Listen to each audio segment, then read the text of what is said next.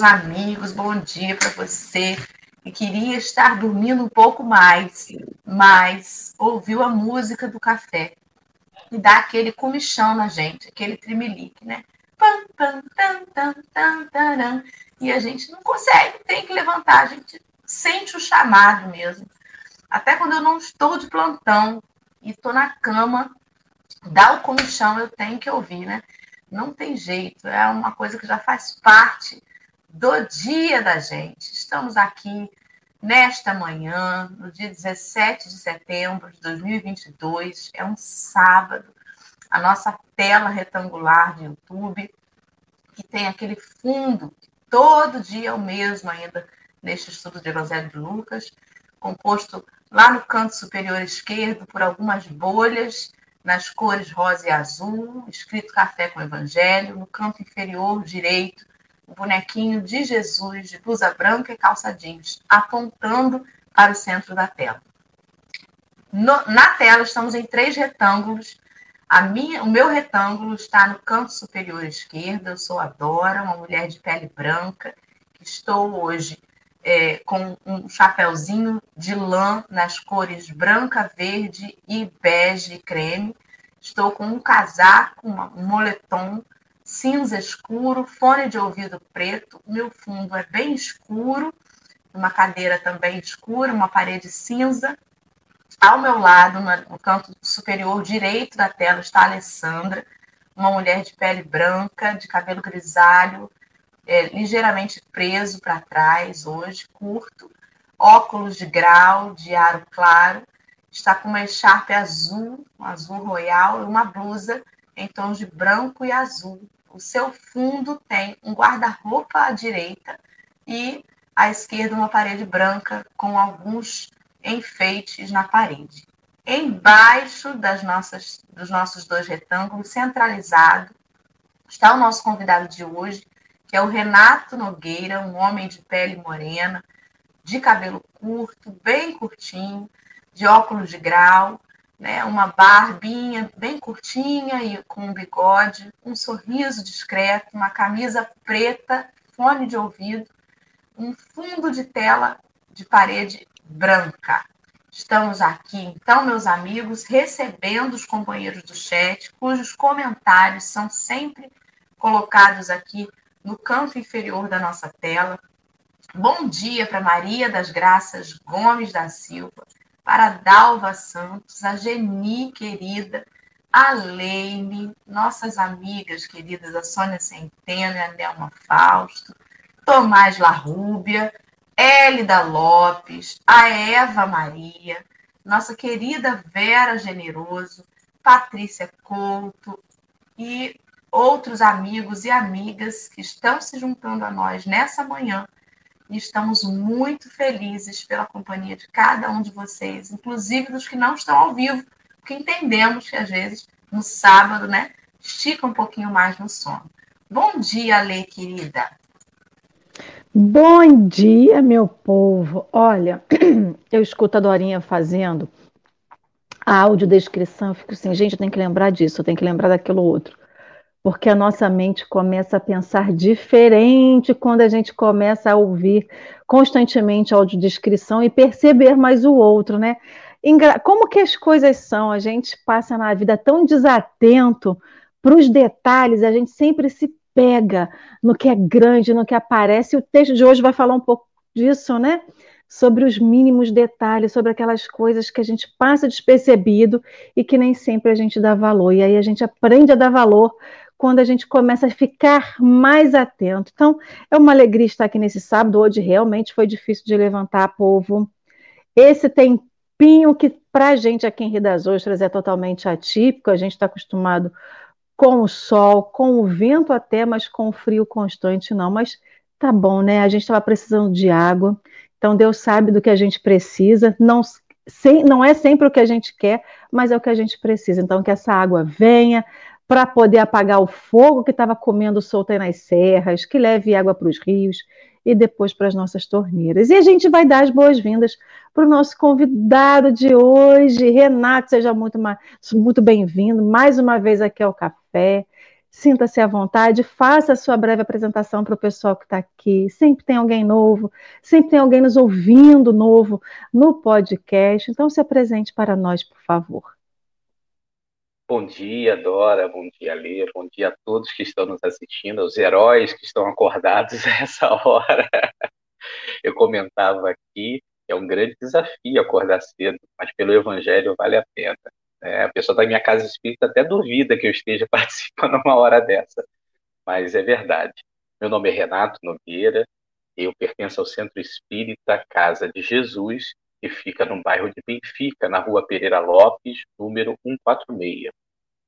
E é uma alegria muito grande poder retornar, participar mais uma vez com vocês desse momento de estudo e reflexão. Muito obrigado pelo convite. Seja muito bem-vindo mais uma vez, querido amigo. Obrigada pelo esforço aí de acordar mais cedo, sobretudo no fim de semana.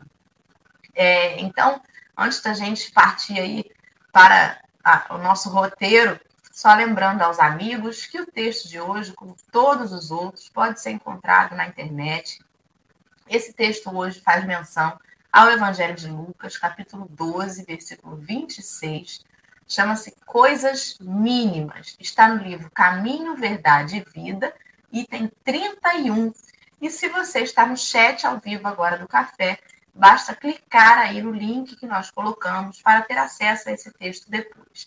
Se você não tem essa possibilidade, é só jogar no navegador o nome do texto, Coisas Mínimas, Caminho, Verdade e Vida, item 31, que você vai encontrá-lo. É muito importante que as pessoas não se contentem com o que nós colocamos aqui no programa, que as nossas reflexões, elas jamais vão ter a prepotência de esgotar o assunto. Então é importante demais que cada um faça o seu dever de casa, pegue o texto depois e reflita, e procure meditar no que ele traz de mensagem para cada um individualmente. Que o evangelho tem essa capacidade, né? de tocar intimamente e de forma diferente cada um dos corações, mas sempre na sua necessidade e para o bem. Então, fica a dica disso aí. Antes de nós é, começarmos então a leitura através do Renato, eu vou pedir a Alessandro para fazer a nossa prece inicial. Vamos lá, meu povo. A gente acorda com preguiça, mas quando chega no café, a gente desperta, né? Então, que esse momento de prece seja o nosso despertar da manhã. Porque muitas das vezes a gente acorda correndo, atropelada para fazer as coisas do dia a dia e não tem um momento para poder chegar e falar com Jesus.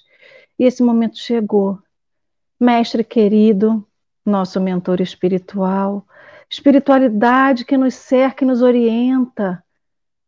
São tantos que estão ao nosso redor e a gente não vê. E a gente vem agradecer nessa manhã pela noite dormida, pelo descanso que o nosso corpo físico teve, pela oportunidade do trabalho ou da orientação no mundo espiritual enquanto estávamos dormindo e que a gente não lembra.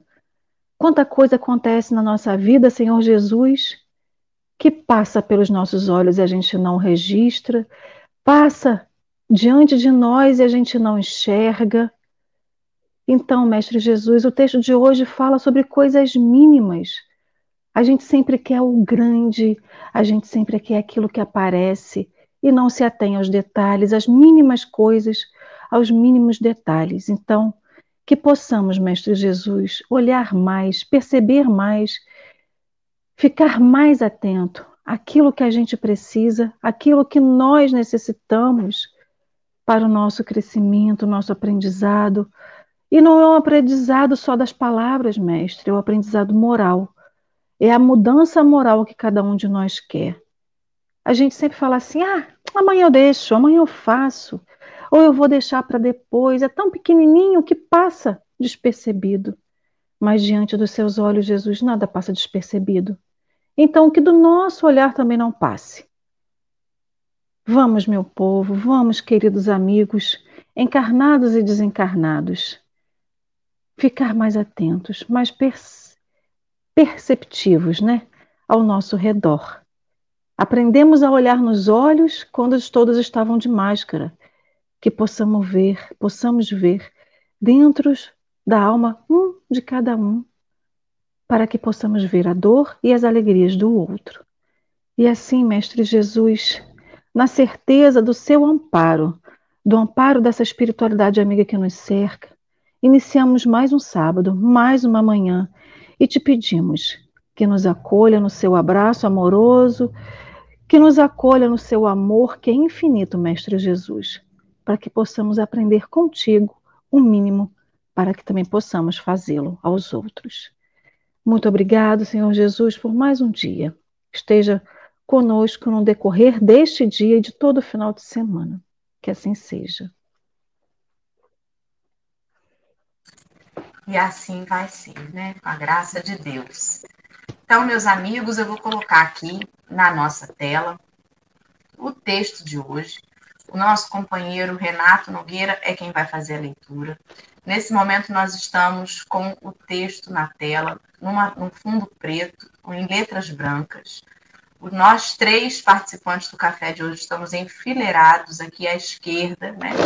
empilhadinhos. Então, estou eu, Alessandra e Renato Nogueira à esquerda, bem no cantinho, e centro e direita está a tela com o texto. Renato, querido, você faz, por favor, a leitura dele aí na íntegra e eu acompanho aqui a passagem de acordo com a sua velocidade. Fica tranquilo. Tá ok. Então, nós vamos ler o capítulo 31 do livro Caminho, Verdade e Vida, sob o título Coisas Mínimas. Ele inicia-se com uma citação de Jesus, que está no Evangelho de Lucas, no seu capítulo 12, versículo 26. Pois se nem ainda podeis fazer as coisas mínimas, por que estáis ansiosos, ansiosos pelas outras? E aí Emmanuel vem desenvolver esse pensamento. Ele diz assim: pouca gente conhece a importância da boa execução das coisas mínimas. Há homens que, com falsa superioridade, zombam das tarefas humildes como se não fossem imprescindíveis ao êxito dos trabalhos de maior envergadura. Um sábio não pode esquecer-se de que, um dia, necessitou aprender com as letras simples do alfabeto. Além disso, nenhuma obra é perfeita se as particularidades não foram devidamente consideradas e compreendidas. De modo geral, o homem está sempre fascinado pelas situações de grande evidência, pelos destinos dramáticos e empolgantes. Destacar-se, entretanto, exige muitos cuidados. Os espinhos também se destacam, as pedras alientam-se na estrada comum. Convém, desse modo, atender às coisas mínimas da senda que Deus nos reservou para que a nossa ação se fixe com real proveito à vida. A sinfonia estará perturbada se faltou uma nota. O poema é obscuro quando se omite um verso. Sejamos zelosos pelas coisas pequeninas. São parte integrante e inalienável dos grandes feitos. Compreendendo a importância disso, o Mestre nos interroga no Evangelho de Lucas. Pois, se nem podeis ainda fazer as coisas mínimas, por que estáis ansiosos pelas outras? Emanuel. Nossa tela voltou ao normal agora e o nosso companheiro Renato pode ficar à vontade para fazer aí os comentários para a gente começar nosso bate-papo.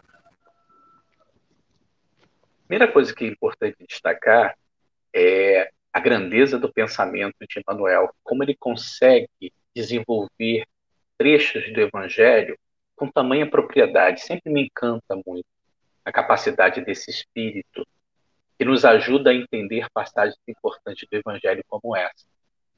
Porque quando a gente vai olhar a citação de coisas mínimas, eu acho que a primeira reflexão importante é entender que ele não está falando no sentido quantitativo. Ou seja, não é diminuir como pequeninas coisas, mas dizer que a simplicidade das coisas é integrante na ordem da vida.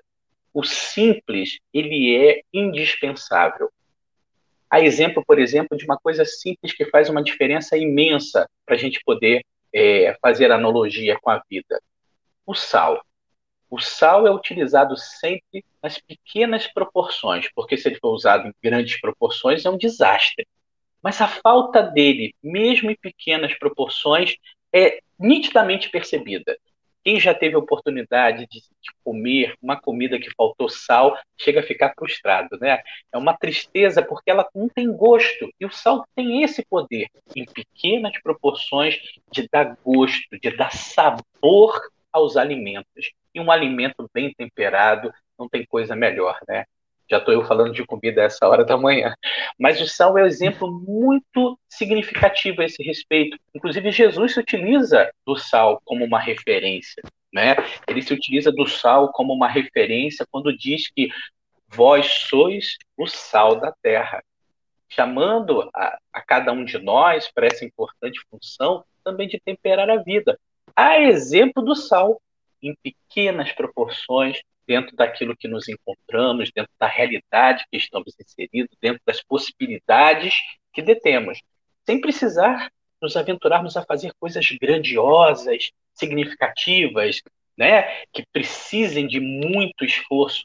É o mínimo dentro das nossas possibilidades, mas que seja feito com a mesma eficiência que o sal tem de atender às suas possibilidades. E eu percebo também outra questão, é que a pandemia mesmo tendo sido um momento muito difícil que a humanidade passou, não foi uma questão apenas é, do nosso país, uma questão mundial, ela também serviu para abrir os nossos olhos a esse aspecto da mensagem. Isso me fez muito refletir. Porque é, a pandemia foi como uma grande lente de aumento, quando nos obrigou a ter que ficar confinado, né, cada um de nós ficar confinado socialmente, essa lente de aumento nos obrigou a enxergar coisas mínimas que nós não dávamos importância ou que estávamos completamente negligenciando, como a convivência em família, como cuidar da saúde, como as relações de afeto, como a qualidade da comunicação. Nós estamos fazendo grandes coisas, a vida estava toda completa, eu tinha um roteiro perfeito que eu fazia de manhã até o final da noite, e a pandemia desconstruiu tudo isso nos obrigou a ter que voltar para as coisas mínimas.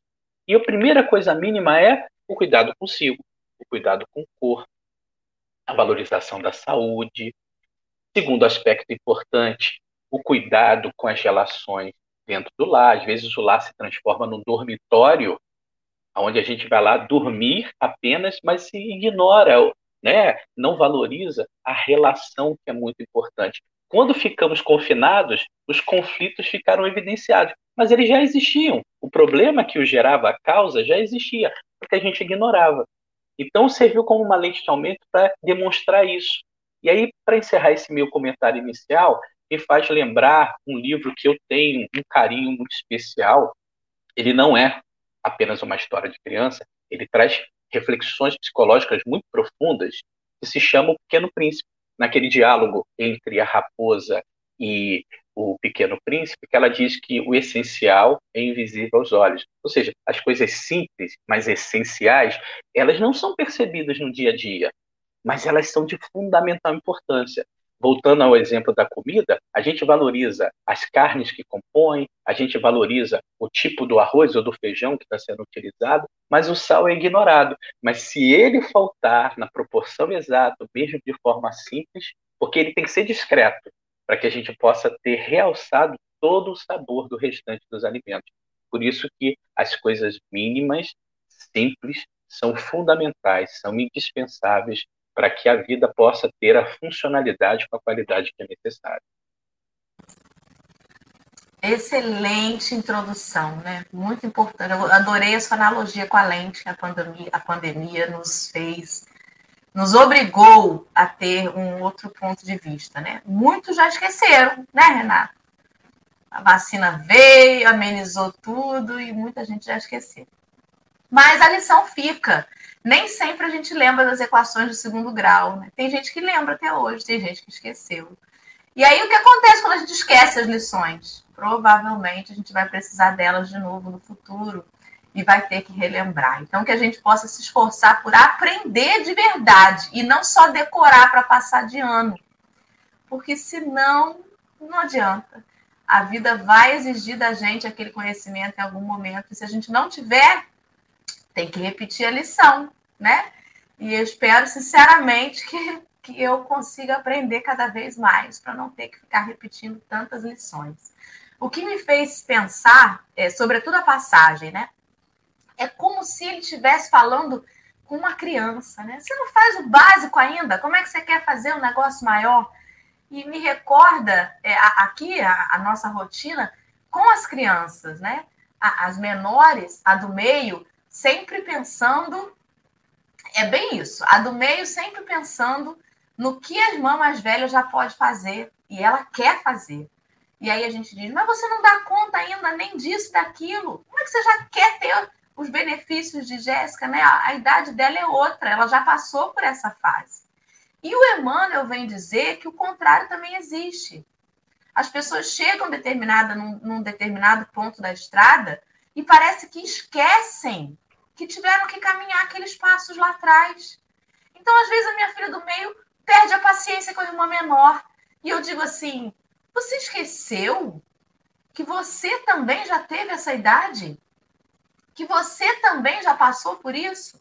E aí, quando Emmanuel vem falar assim, um sábio não pode esquecer-se que um dia necessitou aprender com as letras simples do alfabeto, me recorda isso, que a gente não pode esquecer que a gente atravessou muita coisa para estar onde está agora. E não é para passar pano em quem está lá atrás e dizer, coitadinho, ainda não sabe mas para a gente ter o entendimento de que cada um tem o seu tempo. A gente fica muito apavorado com as pessoas que têm atitudes é, no mal, né? Meu Deus, como pode mentir desse jeito? Meu Deus, como é capaz de ser é, né, dessa forma? Mas a gente está aqui hoje se achando o quê? Para estar tá apontando o dedo e julgando que será que eu já não fiz na minha caminhada evolutiva para chegar aqui onde eu cheguei? E eu já estou me achando né, a última bolacha do pacote. É sempre assim: ou a gente se acha melhor do que o outro, ou a grama do outro é mais verde que a nossa. É nesse desequilíbrio que eu sinto que Emmanuel vem nos chamar a atenção que a gente está sempre entre um e outro aquele que ainda está numa posição ou, ou simplesmente meramente material diferente, a gente ignora, a gente menospreza. Porque a gente até não tem noção do que são as coisas mínimas, Renato. A gente admira um prédio bem grande, lindo e construído, né, Ale? Mas a gente não faz ideia de que se aqueles tijolinhos lá do primeiro da primeira camada não tivessem sido colocados com esmero, esse pé, esse prédio pode ter um desequilíbrio nas suas forças ali e vir a ruir. Será que é tão mínimo assim essas coisas que a gente chama de mínima? Ah, eu vou para casa espírita, mas eu vou, se for o caso, só para ajudar na limpeza, eu limpo lá o salão minimamente acha que é uma coisa mínima. Mas se ninguém se colocar à disposição para passar uma vassoura, vai chegar uma hora que vai estar insustentável adentrar o recinto. Será que é tão mínima assim as coisas? A gente também precisa dar a cada coisa o seu valor naquilo que o nosso sentimento se coloca para fazer. Quando Jesus chama a atenção de que a gente ainda não pode fazer as coisas mínimas, não é porque elas são pequenas ou pouco importantes, não. Mas são as coisas que é o mínimo que você pode dar. Não é que as coisas são pequenas, mas é que você precisa ter um esforço, às vezes não tão grande, para realizar. Você não pode dar o mínimo de você. Não é que a tarefa é mínima, é que você precisa dispor de um mínimo da sua boa vontade a tarefa pode ser imensa na sua importância. E talvez você precise de tão pouco para ajudar, para realizar. E se você não está dando conta de ter boa vontade para fazer o que você já pode fazer, como é que você quer almejar fazer coisas que não estão agora dentro das suas possibilidades? Ai, quando eu ganhar na loto, eu vou, vou fazer uma obra nessa casa espírita, vou botar o segundo andar, vou fazer um berçário, uma creche aqui. Aí Jesus vem e fala assim: meu amor, se o que está ao seu alcance fazer, que é o mínimo, você não dá conta, por que, que você está sonhando com um dia que ainda nem chegou e que você nem sabe se vai chegar? Então não são as coisas que são mínimas. Mínima é a nossa vontade ainda de fazer alguma coisa, né? Sei lá. E aí, Alê? Como que as nossas cabeças, né, pensam coisas assim. Enquanto Dorinha e Renata iam falando, eu lembrei das obras, obra física mesmo, construção. Eu trabalho em prefeitura, então prefeitura vive de fazer obra, isso é um fato, não só prefeitura, quanto o governo do estado, enfim. E aí eu fiquei lembrando dessas obras megalomaníacas que se fazem. Vamos fazer uma obra gigantesca. Aí você faz, às vezes, até obras, às vezes, até que são necessárias, não imprescindíveis. E eu já vivi isso tanto trabalhando quanto sendo testemunha em outros lugares, como todos nós aqui fomos testemunhas. E aí eu fico pensando, qual que é a funcionalidade de fazer algo gigantesco quando que se precisa, às vezes, é uma coisa um pouquinho menor, mais acolhedora. Se pensa num templo, pensa num templo gigantesco, com aquelas pilastras gigantescas, como se fossem os templos antigos de Roma. Às vezes, uma porta um pouquinho mais larga para passar um cadeirante era o que se precisava, não precisava de uma porta de 20 metros de altura. E aí, enquanto vocês estavam falando, eu pensei também no prédio de construção civil, né? Nenhum prédio se sustenta numa viga fina. Quanto maior o prédio, maiores têm que ser as vigas, não só em tamanho, mas em quantidade. Então aí a gente vê como que é imprescindível entender o que, que minimamente algo precisa para que se mantenha de pé. O que, que o nosso corpo precisa minimamente para se manter de pé? Água é imprescindível. E tem gente que até hoje não bebe água não gosta de beber água. A água é muito ruim, não tem gosto, não tem cheiro, não tem sabor, não tem nada. Eu não gosto de beber água, porque eu conheço gente assim. Então a gente vai vendo que minimamente cada um de nós precisa, seja para manter a nossa estrutura física, o que minimamente a gente precisa para viver espiritualmente. Ah, eu preciso de uma palestra na casa espírita. Quantas palestras vocês ouviu durante a pandemia porque estava em casa e dizia que não estava dentro da casa espírita? Quantas das vezes você conseguiu voltar para a palestra espírita presencial, mesmo que a sua casa não tenha reaberto? Você foi em alguma outra casa? Ah, não, ainda não me adequei, ainda estou em casa, não, ainda não sei se eu vou voltar. Ué, mas se minimamente é o que você diz que você precisa, por que, que você não consegue voltar? E aí a gente vai vendo como que a gente dá valor. Durante a pandemia, a gente aprendeu a dar valor ao respirar, né? Porque é tão intrínseco a gente respirar. Estamos aqui falando e respirando ao mesmo tempo. Durante a pandemia, a gente aprendeu a dar valor ao ato de inspirar e expirar, encher os pulmões e sol... os pulmões, pulmões ou pulmões, agora até me enrolei, e soltar o ar. E aí o que, que acontece? Enquanto tantos precisavam respirar e não conseguiam, a gente vê o que eu penso muito dessa coisa dos mínimos é que tudo passa no nosso olhar e a gente não enxerga. Aí hoje está chovendo, né? Tá um dia assim, chove, para. Aí a gente vai, seja na sua varanda, seja no seu quintal ou até na rua, e vê uma gotinha de água escorrendo da folha e fale: Nossa, que lindo! Às vezes aquela gotinha estava ali antes e você não percebeu. É esse mínimo detalhe, é a flor que abre, é o fruto que vai amadurecendo na árvore. É a folha que vai ficando de verde para amarelo porque está caindo as folhas, ou ela está saindo, estava tá, nua e começa a se cobrir. Então a gente vai vendo cada coisa, o quão é importante, e a gente não enxerga, sabe por quê? Porque os nossos olhos gostam de ficar atentos ao que é grande. Aí eu fico pensando também numa criança, né? Eu, Alessandra, eu sempre gostei de desafio, então eu queria aprender a andar de bicicleta. Eu era muito pequenininha e eu tinha uma bicicleta do meu tamanho. Eu aprendi a andar de bicicleta naquela bicicleta do meu tamanho. E a minha mãe tinha uma bicicleta um pouco maior, porque ela me levava para a escola e o meu irmão. Mas eu não queria na minha bicicleta, eu queria andar na bicicleta da minha mãe. Ela falou assim: se você subir nesse negócio, você vai se estrepar toda. Você vai cair, você vai se machucar, porque ela é muito grande para o seu tamanho. E eu fiquei esperando crescer só um cadinho. Como eu também cresci muito rápido, a minha altura, eu peguei a bicicleta sem ela ver e fui andar. Graças a Deus eu não caí nem me estrepei, eu consegui andar. Mas qual que é a lição que eu estou dizendo isso? A gente, tem, a gente quer tudo. A gente não aprendeu nem andar e quer correr.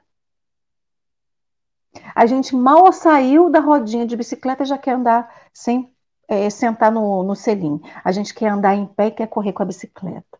A gente quer tudo aquilo que a gente não pode, mas não dá valor ao que a gente tem, ao que a gente pode. Aí eu vou trazer uma outra reflexão aqui, que é a questão. A gente chega na casa espírita e fala assim: olha, estou vindo na casa espírita porque eu tenho muitas questões com a mediunidade. Quando é que eu posso ir na reunião mediúnica? Eu quero numa reunião mediúnica que eu quero trabalhar mediunicamente. Mas o que, que a gente minimamente precisa para poder ir para uma reunião mediúnica? Instrução, orientação, entender o que é nosso, o que não é, se a mensagem que está vindo através de nós é de um espírito zombeteiro, se é de um espírito iluminado que realmente quer trazer uma mensagem. Então, o fato de eu ser médium, de eu realmente ouvir, ver, me comunicar com o plano espiritual de uma maneira muito crua, necessariamente não quer dizer que eu saiba o que eu estou fazendo. Então, a gente sempre quer aquilo que está longe e não dá valor ao que está perto. E aí, às vezes, a gente tem aquela fala: ah, só dá valor quando perde. Seja quando uma pessoa desencarna, seja quando ela vai morar longe, ou quando a amizade se perde, ou quando os relacionamentos se esfacelam e fala, a gente não dá, só sabe dar valor quando perde. Por quê? Porque quando falta aquilo que a gente tem rotineiramente e que a gente não dá valor, quando falta, a gente fala assim, tá faltando alguma coisa, não sei expressar o que, que é. É o que? É o mínimo.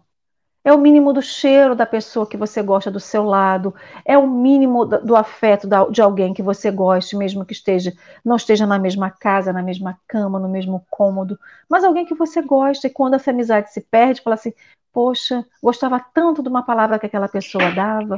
E aí a gente vai vendo que essas mínimas coisas, elas se referem a tanta, a tudo na nossa vida, né?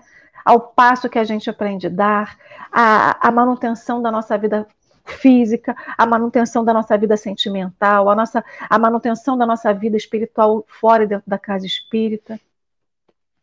E a gente parece que parece. É como eu falei lá no início, né? O, a, a audiodescrição faz a gente ficar mais atento ao outro. Saber se o cabelo cresceu, se o cabelo não cresceu. A gente vê a preocupação no outro porque a gente está enxergando o outro. É essas mínimas coisas que a gente não enxerga nessa vida corrida que a gente tem, né? E aí, Renato?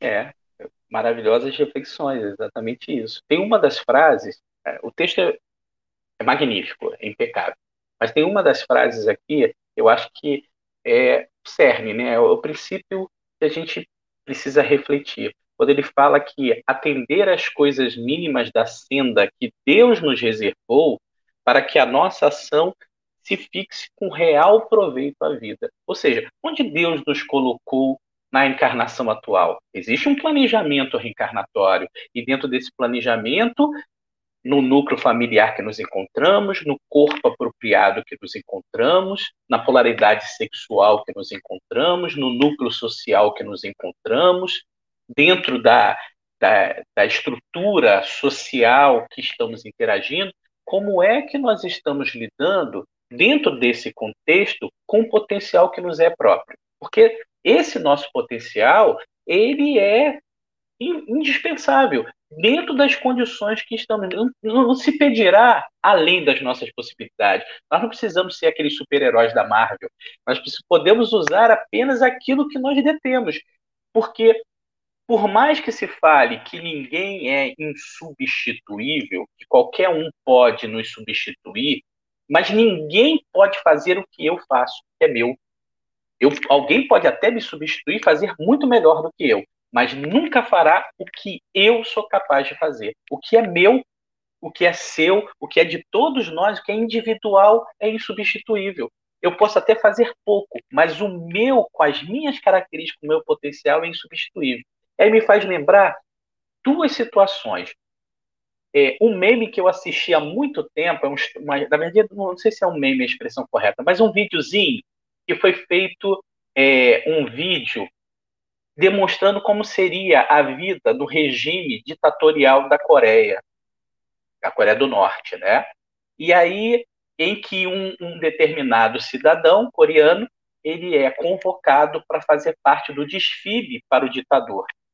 E ele ia fazer parte de um mosaico, aqueles mosaicos vivos que eles alteram a plaquinha e mudam a figura e ele recebeu uma placa que estava toda em branco, não tinha nada, nenhum dos dois lados tinha absolutamente nada.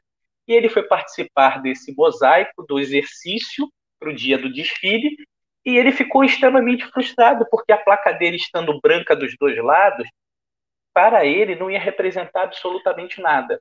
No dia seguinte, que seria a grande apresentação ao vivo para o ditador, o desfile né, militar e também daqueles que foram cidadãos que foram convocados para fazer aquele mosaico, ele acordou na hora programada que o despertador tocou, mas olhou para a placa toda em branco e ele achou, pensou com ele, ah, isso é insignificante, não vai fazer falta nenhuma. E não foi ao desfile.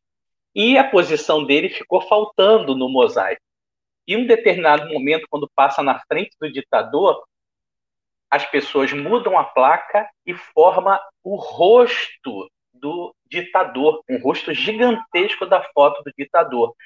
E a foto dele, a parte da placa dele, era exatamente o dente da frente da foto do ditador. Então, quando monta o mosaico, parece que o ditador está banguela, sem o dente da frente.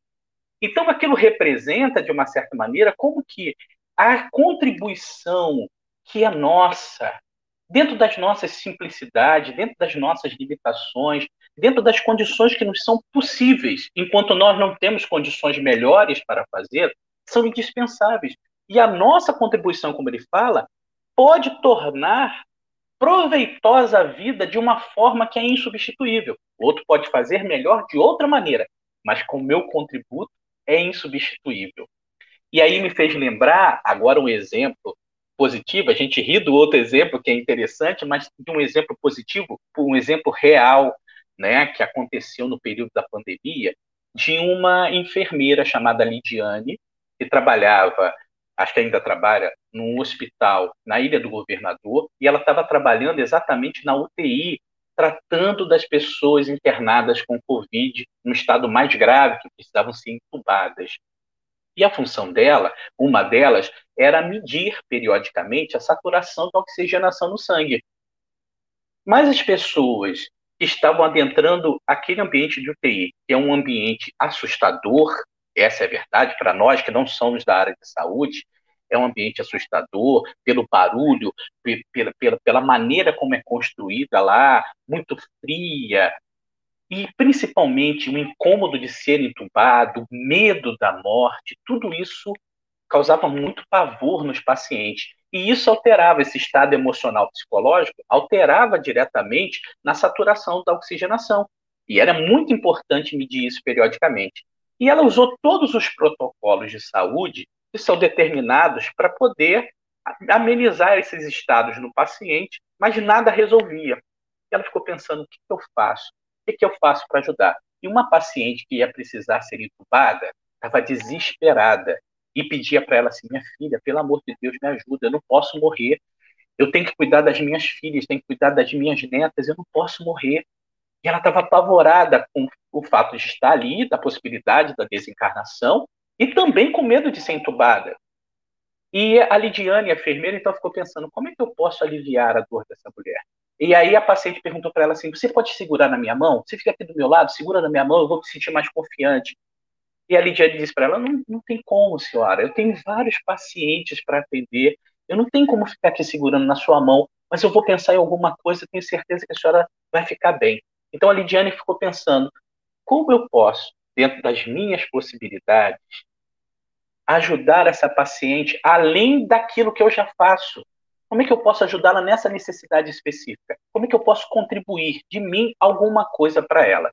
E ela pensou numa técnica. Ela pegou duas luvas cirúrgicas de silicone, amarrou os dedos das luvas, encheu de água quente, amarrou e ficou como duas mãozinhas assim entrelaçadas. E ela fez o quê? Encaixou essas mãos entrelaçadas entre a mão da, da paciente, como se duas mãos estivessem ali segurando a mãozinha dela. E ela disse para ela assim: Olha, isso é para a senhora se sentir acolhida, confiante, amparada, porque é a mão de Deus que está cuidando da senhora. E a paciente sentiu-se ali como duas mãos e o calor da água quente fazia a, a menção como se fosse o calor de uma mão humana, né, transmitindo ali aquele calor, aquela confiança, aquela segurança.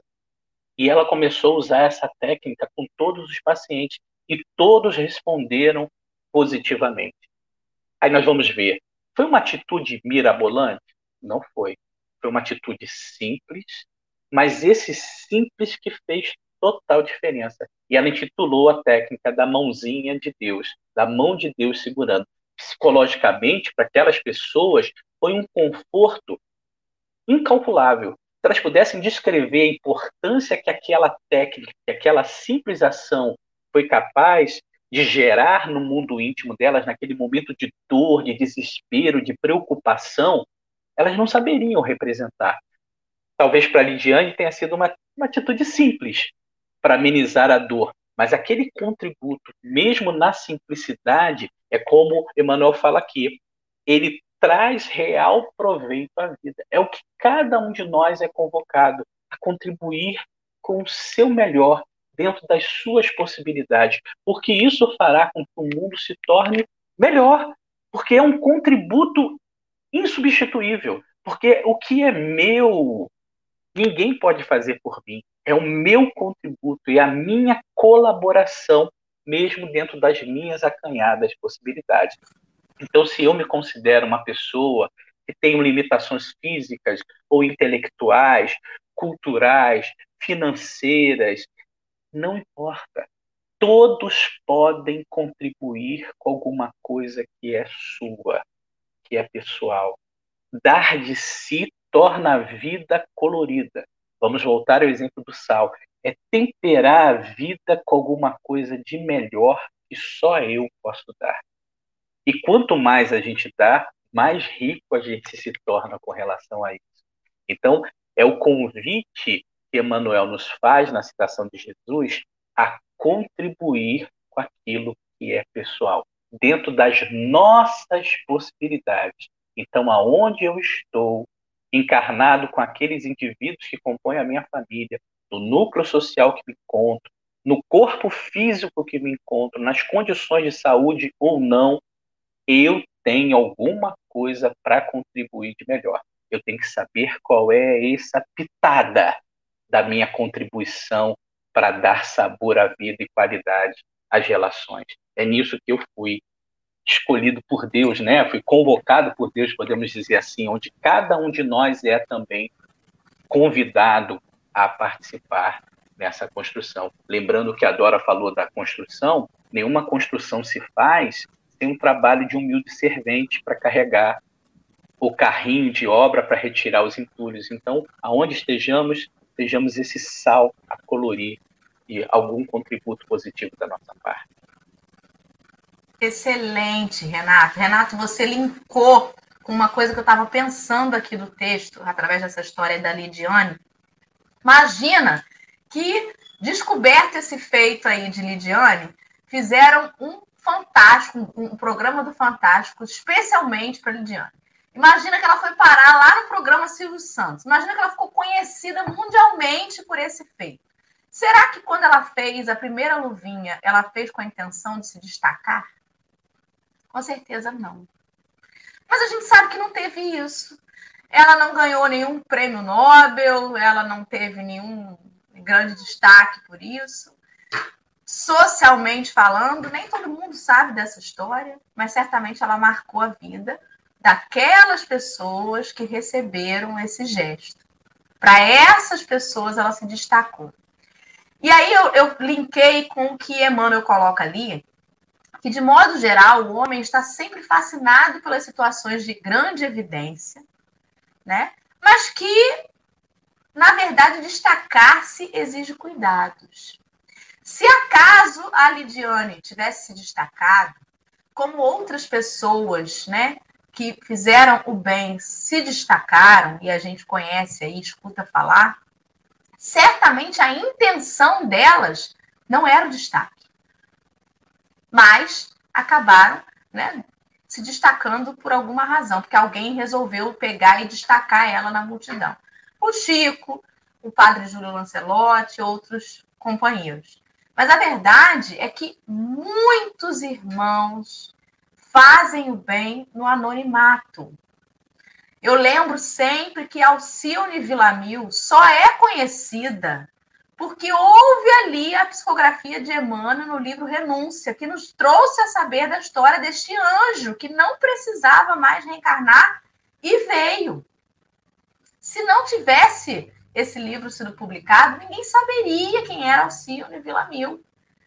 Mas ela esteve ali, reencarnou, sem débitos ainda a cumprir para aquele, aquele processo encarnatório, passou por dificuldades ali em missão e ninguém ia nem saber. E muitos que não leram renúncia nem sabem de quem que eu estou falando. Ou seja, quando nós encarnados, nos fascinamos pelo destaque, pela fama, pelos seguidores, pelas curtidas. Isso não denota, ao meu ver, só uma questão de vaidade, não, mas de insegurança, de falta de amor. Tem gente que acha que só vai ser amado se for reconhecido, se for admirado. No entanto, aquele que faz o bem e se contenta com o simples fato de fazer o bem a alguém e tem ali já a sua recompensa, ele tem a segurança de sentir-se imensamente amado por Deus. Quando a gente se contenta em fazer minimamente as coisas que estão ao nosso alcance, é uma questão de segurança amorosa a gente não se sente diminuído porque, puxa, para mim ficou só a missão de encher os copinhos para serem fluidificadas as águas. Olha, ninguém nem sabe quem eu sou. Isso não diminui a gente, porque a gente se sabe o quanto a gente é amado por Deus e aquilo que nos compete a fazer é algo que a gente só retribui esse imenso amor que a gente recebe a gente não precisa do destaque e da valorização. A gente busca ainda o destaque e a valorização porque a gente é muito inseguro. De uma forma geral, né? Às vezes aquele aluno que quer porque quer, porque quer a nota 10, se tira um 9, chora porque não fez o 10. É uma criança extremamente insegura. Talvez acha que o pai e a mãe não vão amá-lo suficientemente se ele não voltar para casa com boletins todo cheio de 10. O quanto que às vezes a gente pode estar cobrando das nossas crianças o comportamento exemplar, a postura exemplar, a disciplina ali. E talvez elas estejam fazendo aquilo não porque são filhos excelentes, mas porque têm um medo danado de que o seu equívoco possa de alguma forma abalar o amor que a gente sente por eles. E como é diferente isso. E como Deus não deixa de nos amar porque a gente falha. Mas a gente não sabe disso. A gente quer fazer curso de espiritismo para ser santo. Quer fazer curso de santo na casa espírita. Talvez porque a gente acha ainda que só assim a gente vai ser amado por Deus, né? Como, como que esse texto me abriu agora no café um outro viés que eu não tinha nem percebido da primeira vez que eu li. Que loucura, né? Como que a gente vai mergulhando e vai realmente fazendo um sentido diferente para cada um. Alê, suas considerações finais para a gente terminar de ouvir o Renato. Joana de Ângeles tem uma fala no livro Vida Feliz que eu acho que vem muito ao encontro do que a gente está falando. Ela diz assim: as coisas mais importantes da vida somente são valorizadas depois que passam ou, ou se as perdem. Na, maioria, na maior parte das vezes, as pessoas vivem sobre automativos, sem valorizar esses inestimáveis recursos divinos. A saúde, o sono, a razão, os fenômenos digestivos, a respiração, os órgãos dos sentidos, os movimentos, são tesouros colocados por Deus a teu serviço e não te das conta da sua grandiosidade, gastando-os com sofreguidão para adquirir outros bens que são secundários. Para a pensar no significado de cada um desses dons e resguarda-os dos fatores que os consomem. E aí eu fiquei pensando numa parte aqui do texto que o Emmanuel vai dizer para gente que uma sinfonia está perturbada se faltou uma nota, e um poema é obscuro quando se omite um verso. Se falta alguma coisa mínima, a gente não tem condição ou de entender ou de viver bem. Tenta ficar uma noite sem dormir, integralmente assim, né, acordado literalmente, que no dia seguinte você não consegue nem raciocinar você perde a noção da sua, da, da, da, sua posição no espaço. E aí a gente passa a vida a gastar as nossas coisas mínimas com tanto descaso, né? A gente não percebe que o quanto isso interfere na nossa vida e o quanto isso interfere no nosso entendimento de sociedade, no nosso entendimento da nossa presença eh, e da importância que a gente tem onde nós estamos dentro da casa espírita, no nosso trabalho, na nossa casa, enfim, a gente vai perdendo a noção do que realmente a gente tem que fazer, né? Então, acho que essa fala dela é, é sobre a gente não perceber o que, que é mínimo, mínimo importante para a gente, como ela fala da saúde. A gente gasta a nossa saúde de uma maneira tão frívola, né? E aí eu posso falar por mim, não, não, a gente não se cuida, a gente fala muito do respirar, mas fuma, o cigarro, ele é super prejudicial a gente, a gente não percebe.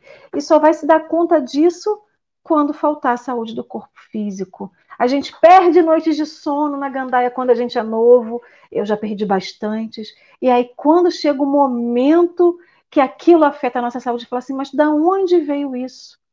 Ou o excesso de sol que a gente toma e fica toda manchada.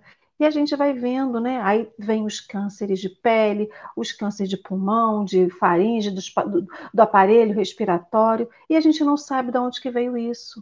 Foi no mínimo que a gente não deu importância, não deu valor, ou não percebeu quando era tempo de ser percebido, né? E o quanto isso afeta a nossa vida para sempre. Então, acho que é um pouco disso.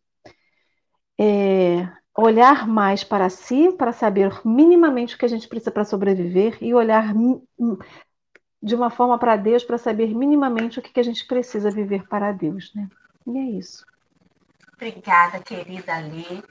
Quero agradecer aos companheiros que estiveram com a gente no chat hoje. A gente sabe que fim de semana, com chuva ainda, né? O pessoal vem mais devagarzinho, mas vem. Então, meus amigos queridos, obrigada pela companhia de cada um.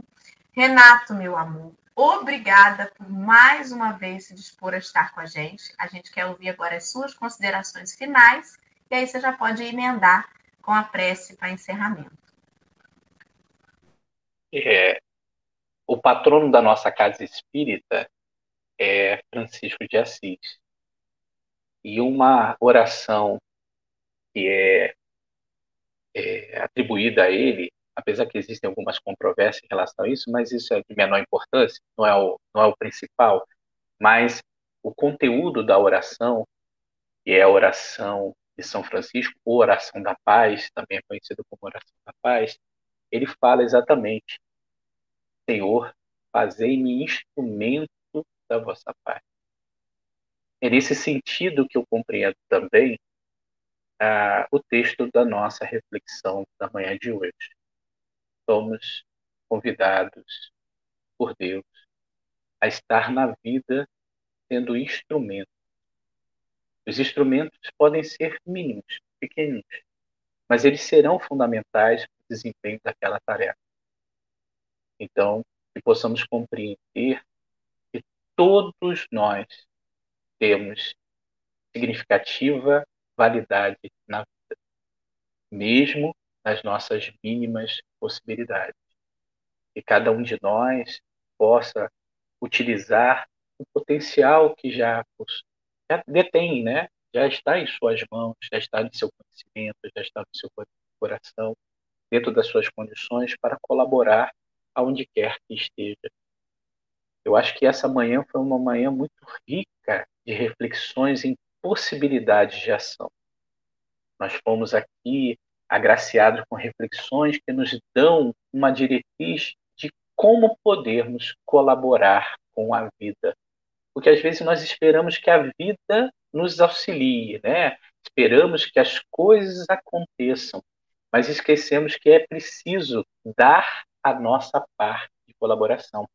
Tem um texto de Emmanuel no livro Fonte Viva em que ele fala que é, esperamos por Jesus, mas que Jesus também espera por nós e que possamos ser esses instrumentos de colaboração, como na oração de São Francisco, instrumentos da paz aonde quer que estejamos, elementos colaboradores nessa construção de um mundo melhor que parte da construção do ser melhor que somos.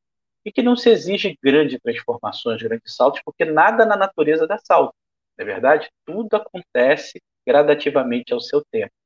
Então, quero pedir humildemente que cada um de nós, aqui participante dessa reunião, encarnado ou desencarnado, possa levar para sua reflexão íntima isso. Sejamos instrumentos colaboradores de um mundo de paz, na construção da paz íntima, na melhoria da relação, dentro das possibilidades que nos encontramos. Nas coisas mínimas, às vezes dá um pouco de atenção, sabe? Apenas poder dar um pouco de atenção, olhar nos olhos para valorizar o outro, para demonstrar ao outro que ele tem valor, que ele é perceptível, que ele está sendo reconhecido, está sendo valorizado, está sendo escutado, tirarmos um pouco o nosso foco do que é virtual e nos atentarmos mais ao que é presencial, que é vivo, que está ali do nosso lado, que está conosco. Isso na vida íntima, desde a relação com os nossos familiares e trazendo também para a convivência nos núcleos sociais que estamos inseridos, inclusive a casa espírita, porque às vezes estamos muito preocupados na execução da tarefa. Ah, eu tenho que executar a tarefa, eu tenho que fazer a reunião, eu tenho que fazer o, o, o canal, eu tenho que aplicar o passe, eu tenho que dar comunicação aos espíritos na reunião mediúnica, eu tenho que evangelizar a criança, e nós esquecemos que a casa espírita não é uma indústria, não é uma linha de produção que tem que produzir alguma coisa para dar resultado o que é mais significativo, o que é insubstituível, o que vai nos enriquecer na nossa trajetória evolutiva, são as relações. As relações é que demonstram o papel e a importância da casa espírita. A relação com os encarnados, com os trabalhadores, com os frequentadores, com os espíritos, é a relação humana. É isso que torna significativa a nossa participação na casa espírita. Por isso que nós sentimos tanta falta. Não foi da execução do trabalho, foi da convivência, do calor humano, da troca de experiências, isso do afeto e essas coisas simples são insubstituíveis. E essas coisas simples, elas são invisíveis aos olhos, e por isso que precisam da nossa atenção. Então, que possamos dar mais valor às coisas simples, às coisas mínimas, para que possamos um dia ter valor para fazermos coisas grandes. E aí, para encerrar, eu lembro da parábola dos talentos, em que quando o Senhor vem pedir a conta cada trabalhador que recebeu seu talento, o que ele diz? Foste fiel no pouco, confiarei futuras responsabilidades maiores. Isso também seja para nós diante da vida. Fazer a nossa prece, né? Muito obrigado a todos pela presença, pela caridade de nos ouvir, e vamos agradecer ao Senhor da vida, Pai amoroso, justo e bom, por a encarnação que nos concedeste, pela misericórdia do corpo físico adequado às nossas possibilidades, instrumento útil, especialmente selecionado para que cada um de nós possa ter as melhores experiências para a sua evolução.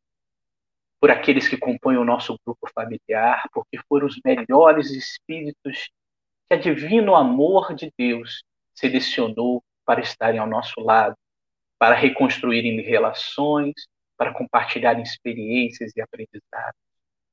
Obrigado, Senhor da vida, por tudo que nos dá.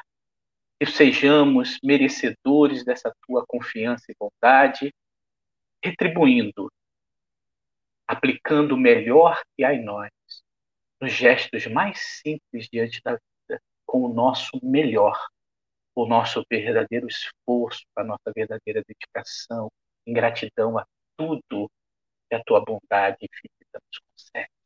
Ilumina os nossos companheiros que nos ouvem, leve paz a todos os corações que necessitam e, principalmente, Senhor, dai aos companheiros do café com o Evangelho a vitalidade, a coragem, o bom ânimo, para que permaneçam perseverantes na tarefa de espalhar luz nesse mundo que necessita de muita luz, da luz da consolação do Evangelho do Cristo. Muito obrigado por tudo. E conosco, hoje e sempre. Graças a Deus. E assim vai ser. Queridos amigos, amanhã de manhã é domingo, mas tem mais café, porque todo dia tem, graças a Deus. Até amanhã.